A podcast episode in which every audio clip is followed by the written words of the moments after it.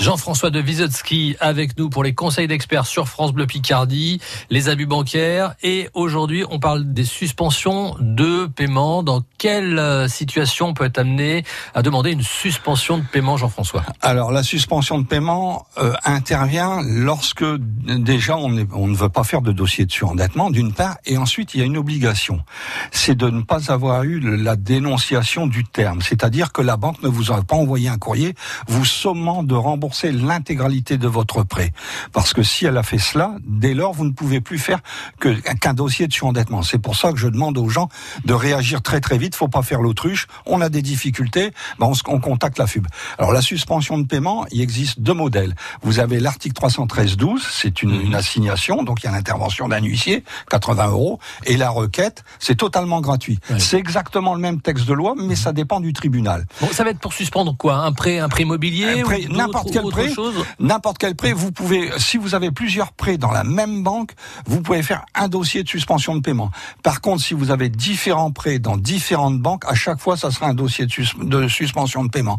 C'est une formule qui est très très rapide. Allez, sous trois semaines, un mois, c'est bouclé. Mm -hmm. On est tranquille. C'est comme en informatique, c'est un pare-feu. Donc euh, en informatique, vous mettez un antivirus, ben là c'est un antivirus qui empêche la banque d'agir, les sociétés de crédit et les huissiers. Et à partir de ce moment-là, on va vérifier le fonctionnement du compte, donc récupérer les frais.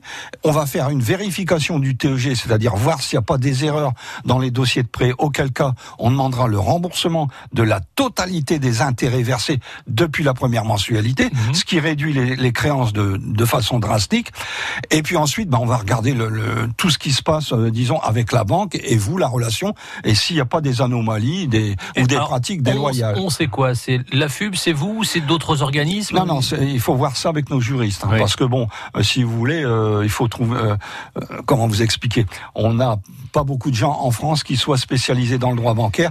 Et je ne vais pas, je vais pas vanter la oui. FUB, mais on est les seuls à avoir ce degré de compatibilité et de technicité dans le domaine du droit bancaire. On peut avoir une suspension euh, c'est de 6 mois, de 6 mois à 24 mois, mmh. c'est laissé à l'appréciation du juge, et donc c'est efficace.